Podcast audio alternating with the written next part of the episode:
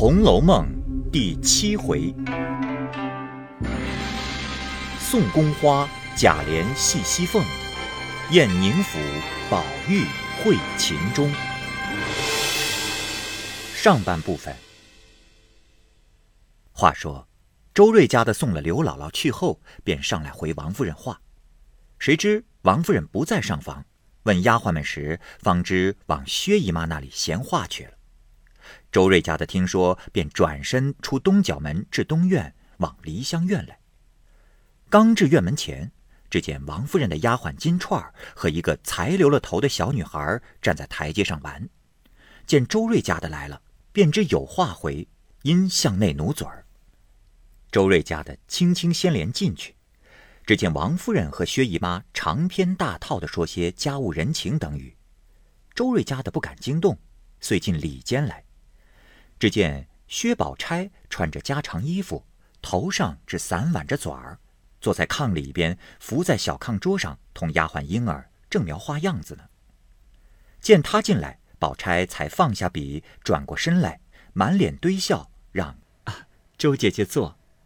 周瑞家的也忙陪笑问姑娘好，一面炕沿上坐了，因说：“ 这有两三天也没见姑娘到那边去逛逛。”只怕是你宝兄弟冲撞了你不成？宝钗笑道：“啊，哪里的话，只因我那种病发了，所以这两天没出屋子。”周瑞家的道：“哎呦，正是呢，姑娘到底是什么病根儿？也该趁早请个大夫来，好生开个方子，认真吃几剂药，一试儿除了根才是。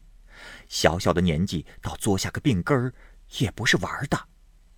宝钗听了，便笑道：“ 再不要提吃药，为这病请大夫吃药，也不知白花了多少银子钱呢。凭你什么名医仙药，从不见一点效。后来还亏了一个秃头和尚，说专治无名之症，因请他看了，他说我这是从胎里带来的一股热毒，幸而先天状，还不相干。”若吃寻常药是不中用的，他就说了一个海上方，又给了一包药沫子做引子，一箱一箱的，不知是哪里弄了来的。他说发了时吃一丸就好，倒也奇怪，吃了他的药倒笑艳些。周瑞家的因问：“哦，呃，不知是个什么海上方？姑娘说了，我们也记着，说与人知道。”倘遇见这样的病，也是行好的事儿。宝钗见问，乃笑道：“哎，不用这方还好，若用了这方，真真把人琐碎死。东西药料一概都有限，只难得可巧二字。要春天开的白牡丹花蕊十二两，夏天开的白荷花蕊十二两。”秋天的白芙蓉蕊十二两，冬天的白梅花蕊十二两，将这四样花蕊于次年春分这日晒干，或在药沫子一处一起研好，又要雨水这日的雨水十二钱。周瑞家的忙道：“哎呦，这么说来，就得三年的功夫。呃，倘或雨水这日竟不下雨，这却怎么处呢？”宝钗笑道：“所以说，哪里有这样可巧的雨？便没雨，也只好再等罢了。哦，还要白露这日的露水十二钱，霜降这日的霜十二钱，小雪这日的雪十二钱。把这四样水调匀，和了药，再加十二钱蜂蜜，十二钱白糖，完了龙眼大的丸子，盛在旧瓷坛内，埋在花根底下。”若发了病时，拿出来吃一碗，用十二分黄柏煎汤送下。周瑞家的听了，笑道：“哎呀，阿弥陀佛，真巧死人的事儿，等十年都未必有这样巧的呢。”宝钗道：“静好，自他说了去后，一二年间可巧都得了，好容易配成一料，如今从南带至北，现在。”就埋在梨花树底下呢。周瑞家的又问道：“哦，哎，这药可有名字没有？”宝钗道：“嗯，有，这也是那赖头和尚说下的，叫做冷香丸。”周瑞家的听了点头，因又说：“哎，那这病发了时，到底怎么着？”宝钗道：“啊，也不觉甚怎么着，只不过喘嗽些，吃一碗下去也就好些了。”周瑞家的还欲说话时，忽听王夫人问：“谁在屋里呢？”周瑞家的忙出去答应了，趁便回了刘姥姥之事。略待半刻，见王夫人无语，方欲退出，薛姨妈忽又笑道：“啊，你且站住，呃，我有一宗东西，你带了去吧。”说着便叫香菱。只听帘笼响处，方才和金钏玩的那个小丫头进来了，问道：“奶奶叫我做什么？”薛姨妈道：“哦，把匣子里的花拿来。”香菱答应了，向那边捧了个小锦匣来。薛姨妈道：“这是宫里头的新鲜样法，拿沙堆的花十二枝。昨儿我想起来，白放着可惜了的，何不给你们姊妹们去带？昨儿要送去，偏又忘了。你今儿来得巧，就带了去吧。呃，你家的三位姑娘，每人一对儿，剩下的六枝送林姑娘两只，那四枝。”就给了凤哥吧。王夫人道：“哎呀，留着给宝丫头带吧，又想着他们做什么？”薛姨妈道：“姨娘不知道，宝丫头古怪着呢，她从不爱这些花儿粉儿的。”说着，周瑞家的拿了匣子走出房门，见金钏仍在那里晒日阳。周瑞家的因问他道：“哎？”那香菱小丫头子，可就是常说临上京时买的，为他打死人命的那个小丫头子吗？金钏道：“可不就是他。”正说着，只见香菱笑嘻嘻的走来，周瑞家的便拉了她的手，仔细的看了一会儿，因向金钏笑道：“哎呦，倒好个模样竟有些像。”咱们东府里荣大奶奶的品格，金钏笑道：“嘿，我也是这么说呢。”周瑞家的又问香菱：“你几岁投身到这里？”又问你父母今在何处？今年十几岁了？本处是哪里人？香菱听问，都摇头说不记得了。周瑞家的和金钏听了，都反为叹息伤感一回。一时间。周瑞家的鞋花至王夫人正房后头来。原来，近日贾母说孙女儿们太多了，一处挤着倒不方便，只留宝玉、黛玉二人这里解闷，却将迎、叹息三人移至王夫人这边房后三间小报厦内居住，令李纨陪伴照管。如今周瑞家的故顺路先往这里来，只见几个小丫头子们都在报厦内听呼唤呢。迎春的丫鬟思琪与探春的丫鬟黛书二人正掀帘子出来，手里都捧着茶盅。周瑞家的便知他们姊妹在一处坐着呢，遂进入房内，只见迎春、探春二人正在窗下围棋。周瑞家的将花送上，说明缘故。二人忙住了棋，都欠身道谢，命丫鬟们收了。周瑞家的答应了，因说：“哎。”四姑娘不在房里，只怕在老太太那边呢。丫鬟们道：“喏，那里屋里不是四姑娘？”周瑞家的听了，便往这边屋里来。只见惜春正同水月庵的小姑子智能儿一处玩耍呢。见周瑞家的进来，惜春便问他何事。周瑞家的便将花匣打开，说明缘故。惜春笑道：“哎呀！”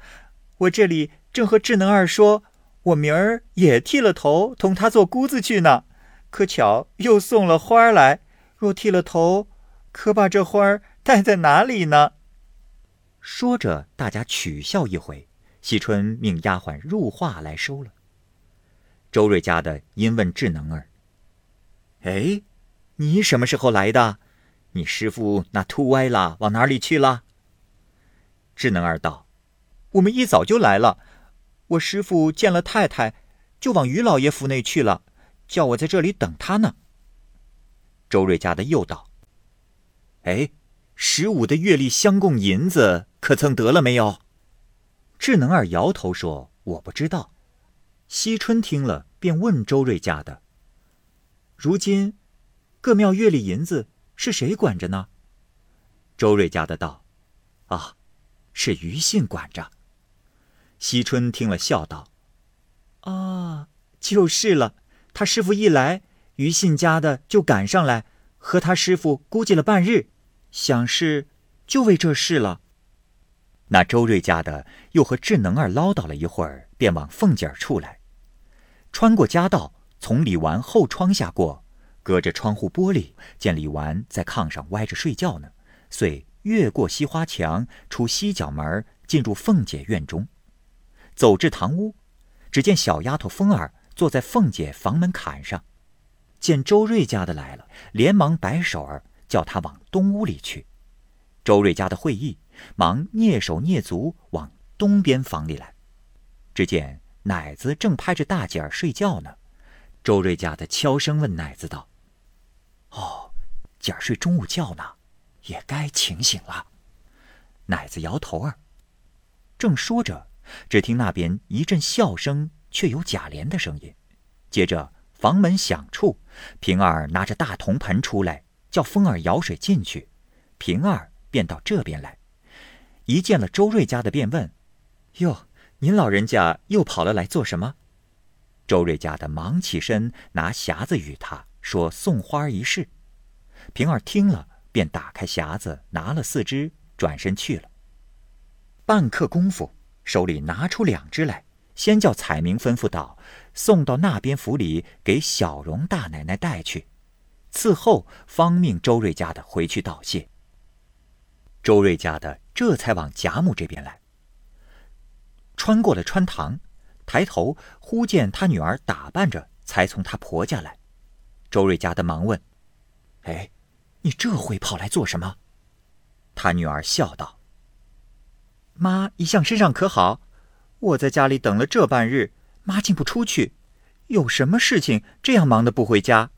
我等烦了，自己先到了老太太跟前请了安，这会子请太太的安去。妈有什么不了的差事？哎，手里是什么东西？”周瑞家的笑道：“嗨。”今儿偏偏来了个刘姥姥，我自己多事，为她跑了半日，这会子又被姨太太看见了，送这几枝花儿与姑娘奶奶们，这会子还没送清楚呢。哎，你这会子跑来，一定有什么事。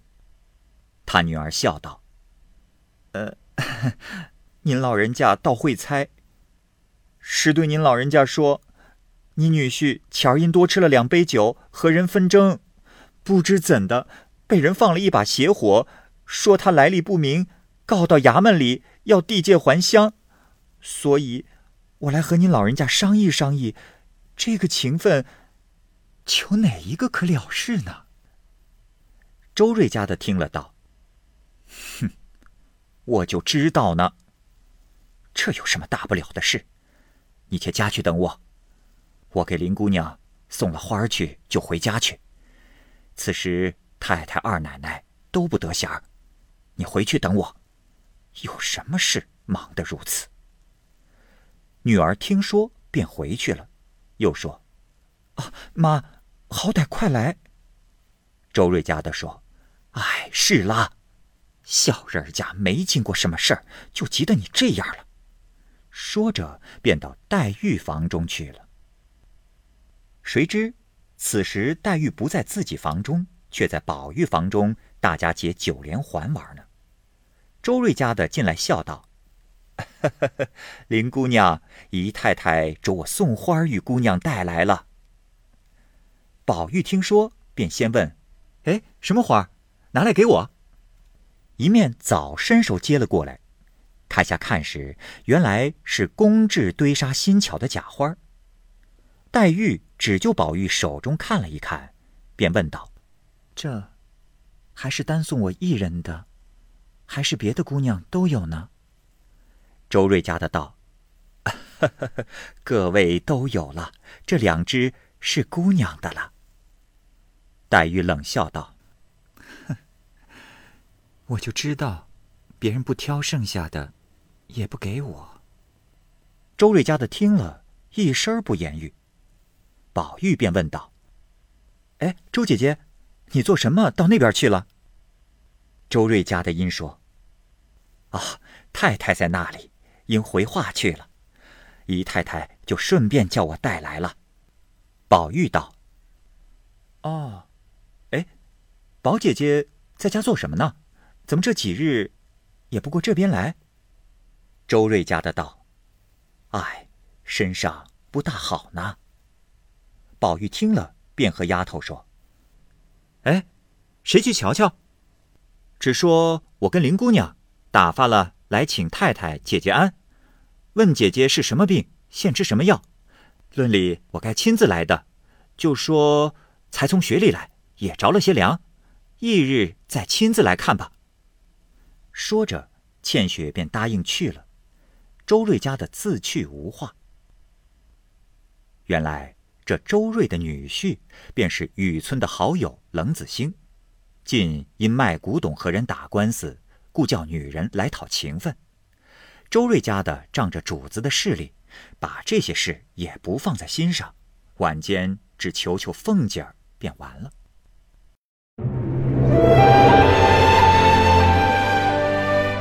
好，各位听友。由于时间的关系，我们这期节目就先播到这儿。欲知后文详情，欢迎您关注蚂蚁晒尔，并订阅我播讲的《红楼梦》。另外，还有更多精彩的系列故事也在其中，欢迎您关注收听。